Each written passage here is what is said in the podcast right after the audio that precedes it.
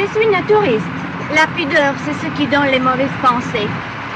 Vous avez les mauvaises pensées, vous? Voilà mon secret. Mais ce n'en est plus un maintenant. Puisque je vous ai tout dit. Ainsi va la vie à bord du redoutable.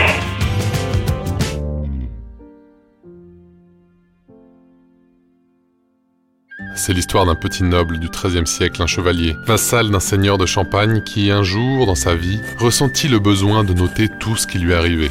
Il n'écrivait rien de précis, mais une petite note pour chaque chose. Les lieux où il se rendait, les personnes qu'il rencontrait. Il gardait une copie de chaque lettre envoyée, un morceau de chaque conversation échangée, une image ou un dessin de ce qu'il voyait ou de ce qu'il aimait. Il savait pas trop à quoi ça lui servait, mais l'exercice lui procurait fort certainement de la satisfaction. Dans cette histoire vint un jour où il se confia à une dame, une suivante de la femme de son seigneur. La pratique lui plut à cette dame, si bien qu'elle-même s'y mit. Et c'est ainsi que, comme une traînée de poudre, du comté de Champagne au duché de Bretagne, de Bourgogne, et même, disait-on, jusqu'à la cour du roi Louis, les notes sur soi, comme on les appela, devinrent fort prisées, donnant envie aux illettrés nobles comme gueux de se raconter à eux-mêmes leurs actions quotidiennes par écrit.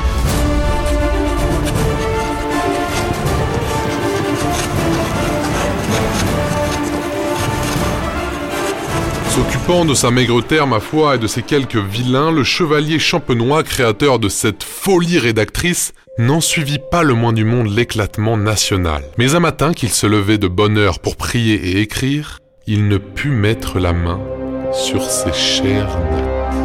Lui qui n'avait pas encore de dame et peu de domestiques, était le seul qui accédait à ses appartements. Il avait, en plus, ajouté quelques mots à ses feuillets la veille au soir, il en avait donc été délesté dans son sommeil. Ne s'en étant ouvert qu'à la suivante de son seigneur, c'est par là que l'enquête commencerait. Il sauta sur son cheval, son écuyer à sa suite, bien décidé à tirer au clair ce mystère.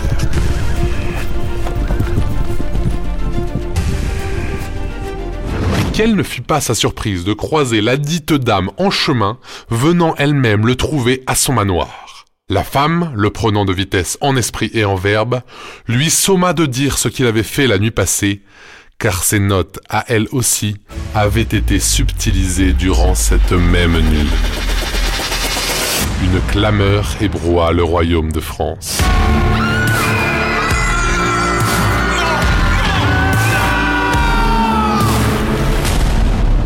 Vous l'avez compris, toutes les notes, partout, avaient disparu. Dénoncé par la suivante, le champenois fut rapidement retrouvé par son seigneur, lequel avait perdu trente belles pages rédigées de sa main. Lui-même le livra au comte de Champagne, ayant quant à lui vu se volatiliser deux cahiers complets. Le comte résista aux appels des ducs d'Anjou et de Bourgogne, ces grands seigneurs voulant interroger le chevalier, qui finalement atterrit à Paris dans les cachots royaux.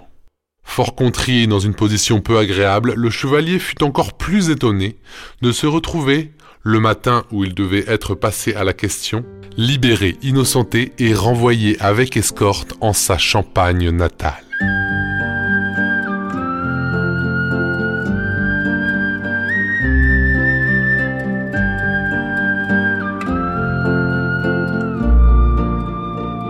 C'est quand il avait ouvert son tiroir laissé vide à son départ qu'il avait compris sa libération. Ses manuscrits, ainsi que ceux de France et de Navarre, étaient mystérieusement réapparus. Réapparus certes, mais pas indemnes. En effet, une petite note, après le dernier paragraphe, identique pour chacun dans le royaume, attestait de la lecture complète de l'œuvre, remerciant son écrivain et allant jusqu'à assurer ce dernier des meilleures intentions du monde à son égard, qu'il ne se servirait jamais de cette lecture, uniquement peut-être éventuellement pour aider son propriétaire.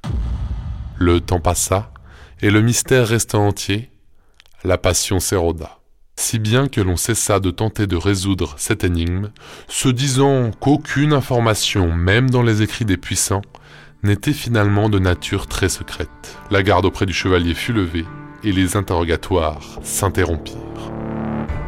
Tout le monde ne fut pas satisfait par cela, et notre chevalier ayant bien réfléchi à la portée et à la gravité de la situation, laissant sa terre et son manoir à la charge de son intendant, partit à l'aventure, il faut bien le dire un peu à l'aveugle, afin de mettre la main et en cas de résistance, une dague entre les omoplates du malandrin sûrement sorcier, coupable de ce qu'on appelait désormais le méfait des écrits sur soi.